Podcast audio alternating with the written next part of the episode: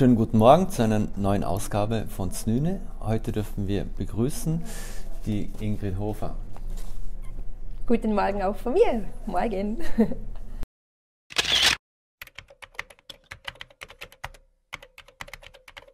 Ingrid, du stammst ja aus einer Künstlerfamilie selbst. Ja. Hat man dir sozusagen das Talent in die Wiege gelegt? Ja, das hat man mir schon wohl. Ähm, ich bin in einer sehr musikalischen äh, Familie aufgewachsen und bei uns ist es einfach so gewesen, dass der Papa und Mama uns zaubert zum Beispiel ähm, eigentlich all selber erfundene Geschichten erzählt haben. Mhm. Äh, also man hat uns schon Bücher vorgelesen, aber in meiner Erinnerung hat man als vordergründig eigentlich all selber erfundene Geschichten erzählt. Mhm. Und äh, das, das prägt uns schon und das nimmt man schon mit, mhm. glaube ich. Jetzt, äh, wenn wir noch mal ein bisschen zurückkommen zu, zu, dir, du hast mit zehn den ersten Bühnenauftritt gehabt. Ja. Und was war denn das genau? Was war denn das für eine Rolle? Ich habe mit zehn Jahren äh, im örtlichen Verein bei Luschnor-Bühne im Theaterstück äh, das äh, Kreml-Erb mitgespielt und äh, ja, dort bin ich ein kleines gewesen, wo in einer Tanzgruppe hat. Mhm. Und so ist das dann weitergegangen. Mhm. Da ist dann die Liebe zum, zur Bühne dann irgendwie entstanden. Ja. Du hast ja auch Engagements beim Vorarlberger Landestheater gehabt und beim Volkstheater. Ja, genau. Mhm. Und das ist natürlich, das sind einfach so, so Sachen, das kann man auch nie mehr näher. Äh, das sind so tolle Erfahrungen. Man lernt unglaublich viel interessante und ganz andere Leute kennen. Man sieht einfach mal, wie das Ganze läuft was es mhm. dort alles gibt, wie das, wie das aufgebaut ist. Das ist total interessant. Mhm. Mhm. Und wenn wir zu den guten Nachtgeschichten kommen, die du jetzt gerade erwähnt hast, wer hat sie denn erzählt? War das der Papa oder war das die Mama? Also bei uns hat der Papa schon ganz, ganz viel mal Geschichten erzählt. Er ist dort, äh, er ist einfach Fachmann zum Geschichten erzählen, ist ja nach wie vor mhm. auf der Bühne. Also er ist einfach ein Geschichtenerzähler. Mhm. Und hat es denn auch immer so, was war da so die Hauptfigur? War das immer was anderes? Oder? Also bei uns hat das der Schuster Strabig gegeben das ist, äh, ist einfach eine Figur gewesen, die halt auch allerhand erlebt hat, äh, lustige, humorvolle mhm. Geschichten und einfach auch so Alltagssituationen, wo der Papa dann halt seine Geschichten einbauen hat. Mhm. Mhm. Äh, bevor man zum Teddy Eddie kommt, jetzt, äh, wenn man sich äh, Geschichten oder wenn man sich selber zurückerinnert, was man für Geschichten vorgelesen kriegt hat, seien es Märchen oder etc., gute Nachtgeschichten, ähm, Jetzt ist so, heutzutage tut man zum Beispiel Grimmsche Märchen oder jetzt tut man ziemlich entschärfen, weil sie ja zum Teil zu brutal sind mhm. oder politisch nicht mehr korrekt. Ja. Ähm, was hebst du nur von dem? Weil, also wenn man zum Brutalität geht, oder Teddy Eddie hat ja ein Ohr verloren in einem Kampf. Genau, er hat auch eine brutale Geschichte erlebt. Also ich halte von dem gar nichts mag, das äh, sage ich ganz ehrlich, weil ein Kind äh, nimmt das Zeug ganz anders auf als wir Erwachsene, oder? Wir mhm. haben einfach schon viel mehr Erfahrungswerte und denken uns viel mal, oh, boah, das ist ja irrsinnig, oder? Das kannst du einem Kind nicht vorlesen. Aber ein Kind, das nimmt das einfach so an, oder? Mhm. Und es kommt dann auch äh, Fragen dazu, wo du verschaffen kannst, wo du mit dem Kind besprechen kannst. Ähm, die Welt ist nicht all gut. Mhm. Und äh, ich glaube, das ist, äh, wie soll ich sagen, das kann man einem Kind zumuten. Also mhm. natürlich nicht, was Gott was für Geschichten, aber Grimms Märchen sind der Klassiker. Und mir, ich habe noch die alten daheim, die mhm. alten Ausgaben und die lieben unsere Kinder. Okay. Und dann kommt man in einen Dialog mit den Kindern. Ja, klar. Sowieso, dann kannst du das, das Zeug ein bisschen besprechen und sagen, ah, es gibt nicht nur liebe Leute, man muss einfach alle ein bisschen aufpassen, oder? Mhm. Rotkäppchen ist auch, dann ist einfach vom Weg abgehauen, oder? Mhm. halt, weißt, mhm. Das sind einfach Sachen, das kann man den Kindern erklären, oder? Es gibt, dort ist es halt der Wolf, der böse ist, oder? Aber mhm. es gibt ja im Leben einfach Leute, die nicht so nett sind, genau, hin und wieder mal. Ähm, Du bist selber Mutter von zwei Kindern? Drei. Zwei, ah, ja, ähm, zwei Töchter, ein Sohn. So ah ja, genau, ja. Sorry. ähm, genau. Warum ist es denn wichtig, dass man Kindern noch gute Nachtgeschichten vorliest? Oh, das ist einfach, das gehört einfach dazu. Ich glaube, es gehört zum, zum Ritual für den Tagesabschluss dazu. Und ähm, ich, ich sehe das einfach bei einem Kind. Sie, sie warten, sie planen drauf, welche, welches Büchlein liest man heute, weil bei uns darf jeden Tag ein Kind ein Büchlein aussuchen, welche Geschichte es gerne hätte. Mhm. Und äh, ab und zu sagen sie dann halt, oh Mama, erzähl uns du eine Geschichte. Und dann erzählt man halt eine Geschichte. Und ich glaube, das ist ganz wichtig für Kind. Mhm. Ja, aber zum Zeug aufschaffen, zum einfach äh, verschiedene Themen in, in, in den Alltag hinbringen. Mhm. Jetzt hast du unlängst das zweite Album von Teddy Eddy mhm. mit Kinderliedern präsentiert. Genau. Für was für Kinder in welchem Alter ist denn das geeignet? Meine Hauptzielgruppe ist so von zwei bis sieben. Es gibt aber auch Mamas, die sagen, äh, das erste Wort für unserem kleinen Kind vom Einjährigen ist Eddie gewesen. und ich hatte letztes Mal eine Lesung gehabt, dort haben sogar ein 9- und ein 10-jähriger Bub mittanzt. Also bei, bei Liedern, die eigentlich ja, Giga-Gägelchen. Okay. Wo man sich dann denkt, wow, so ein großer Bub, der dem taugt der Sohn und der macht auch noch mit. Also, ja, ja. muss man schon, wie Kinder in Zukunft tauft werden, wird es wahrscheinlich wieder mehr Eddies geben. Ja, hoffentlich. Eduard, warum nicht? Jetzt geht es vom Teddy Eddie ja um Alltag für Kinder sehr, sehr viel. Ähm, mhm. Wie viel Autobiografisches steckt denn da drin? Also eigentlich sind fast alle Geschichten, es daheim passiert. Äh, die Geschichte, mhm. die Lieder entstehen bei uns äh, beim Alltag, im Alltag. Also wir hocken auf der Schaukel und mir fällt was in, es passiert das oder das und dann, mhm. dann mache ich eine Geschichte oder ein Lied daraus. Mhm. Und wie ist das, machst du das musikalische auch alles selbst? Ja. Mhm. Also Text, Musik, ja, alles? Ja, genau, also ich schreibe die Melodie und den Text. Äh, meine Mama hilft mir auch ganz fest mit, äh, denn ist einfach äh, so der, der Reime König, der Reime-Chef bei uns daheim, oder wenn es mhm. mit der Silber, wenn ich ab und zu mal unsicher bin, dann kann ich all sagen, du Mama, da muss man noch mal drüber schauen, vielleicht hast du noch eine Idee. Ab und zu hängt man dann auch so in seinem Ding drin und, und kommt nicht mehr raus, weil man einfach nicht mehr mhm. genau weiter weiß und dann ist sie der Chef. Und ähm, die Lieder mache ich alle mit dem Reinhard Franz zusammen. Mhm. Der hat mir immer die Arrangements mhm. und er macht es einfach großartig. Mhm. Also ich gehe zu ihm, singe das Lied vor sagen so und so, stellen wir es vor, da könnte vielleicht der Kontrabass mitspielen oder eine Trompete oder so. Und er hockt dann nachher und bastelt quasi äh, das Gerüst rund ums Lied. Und das macht er echt super, finde ich. Mhm. Jetzt äh, habe ich gesehen, der Teddy Eddy Song mit dem Tanzvideo hat auf YouTube schon gute halbe Million Aufrufe. Ja, irre, ja. äh, wie wichtig sind so, so Aufrufe für die oder wie wichtig ist Social Media für die? Social Media ist äh, extrem wichtig. Mhm. Also ich, han, ähm, ich bin Facebook-Beitreten erst, wo ich den Dedi hatte. Ich habe eigentlich immer gedacht, nee, mache ich dann irgendwann später, dass ich mich dann ein bisschen mhm. auf Kind oder halt, was dann alles läuft.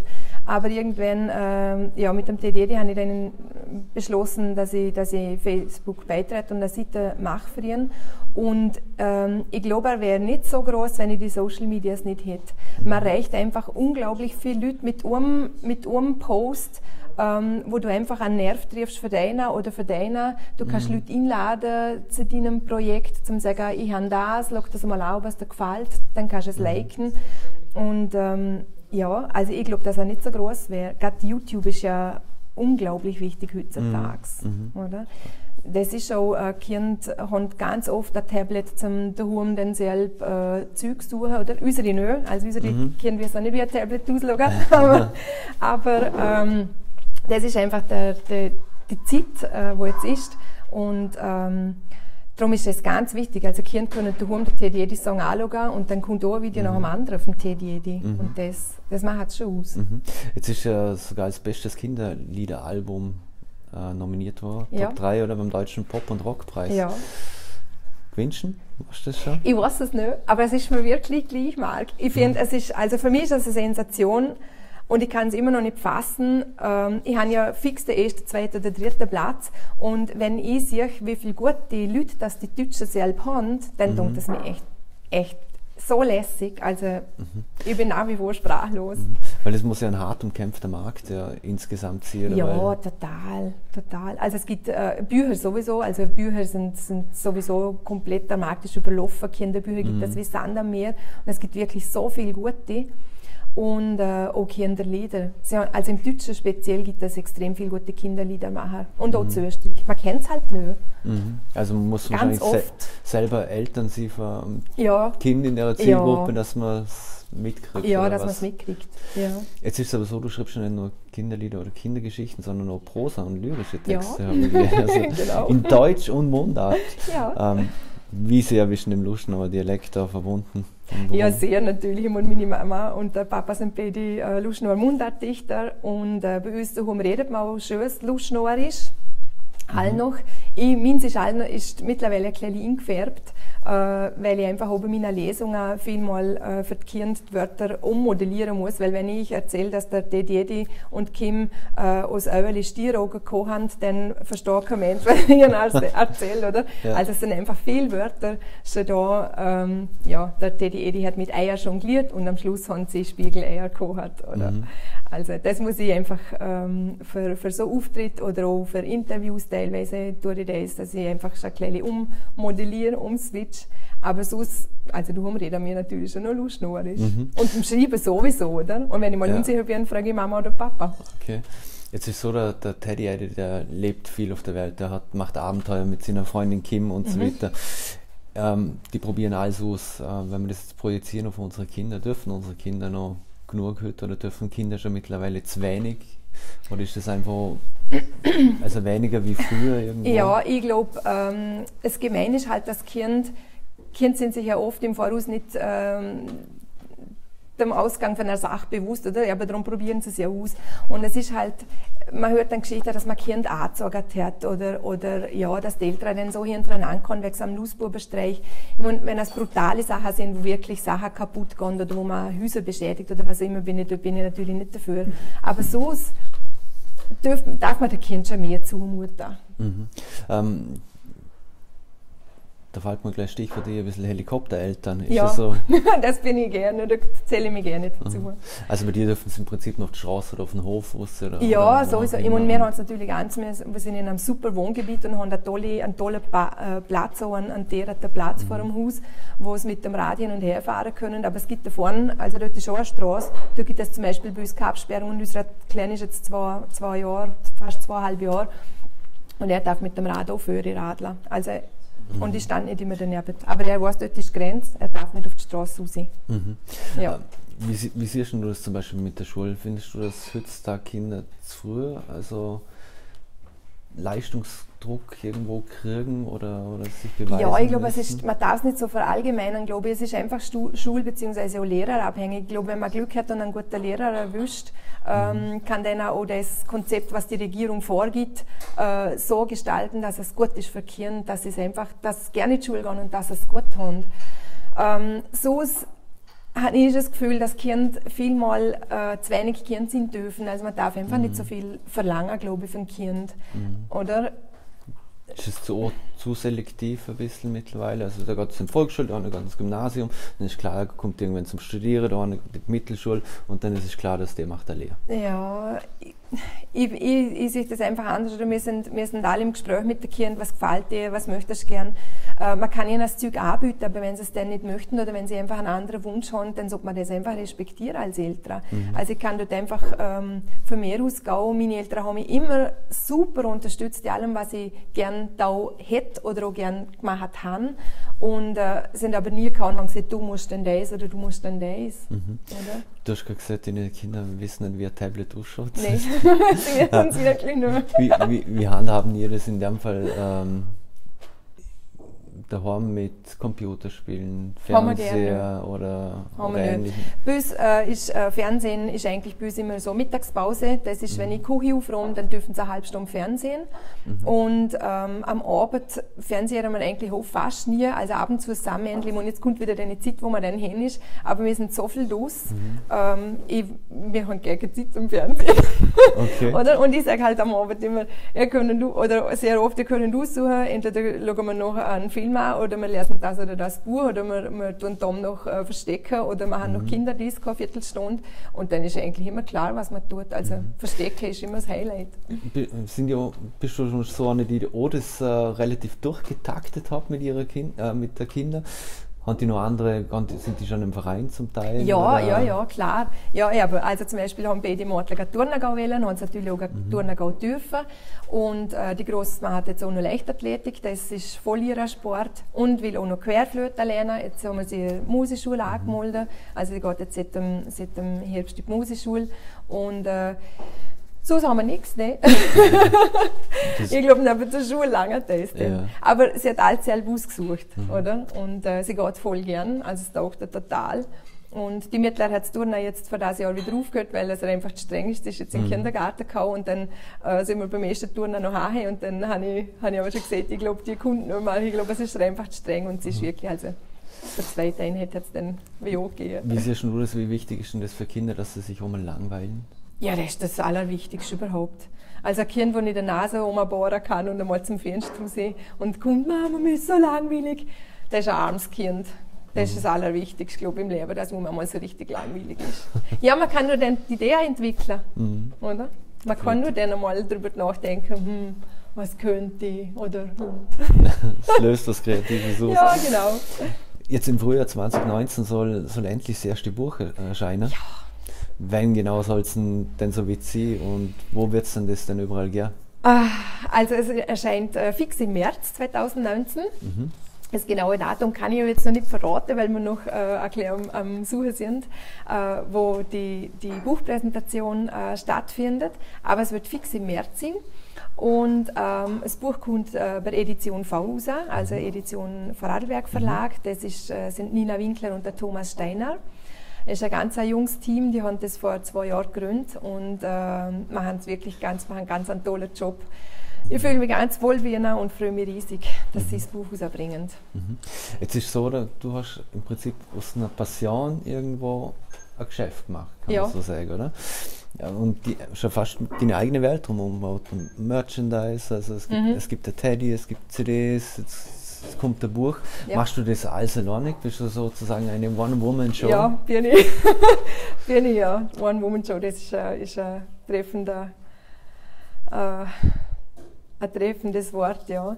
Ja, ich mache tatsächlich alles noch Hallo und bin jetzt aber so froh, dass ich den Verlag V, äh, die Edition V gefunden habe, weil ich dort einfach jetzt Ansprechpartner habe, wo, mal, wo ich mal ein Feedback hinholen kann, wo man sagen kann, wie könnte das, hätten dort eine Idee, haben die dort schon Erfahrungswerte.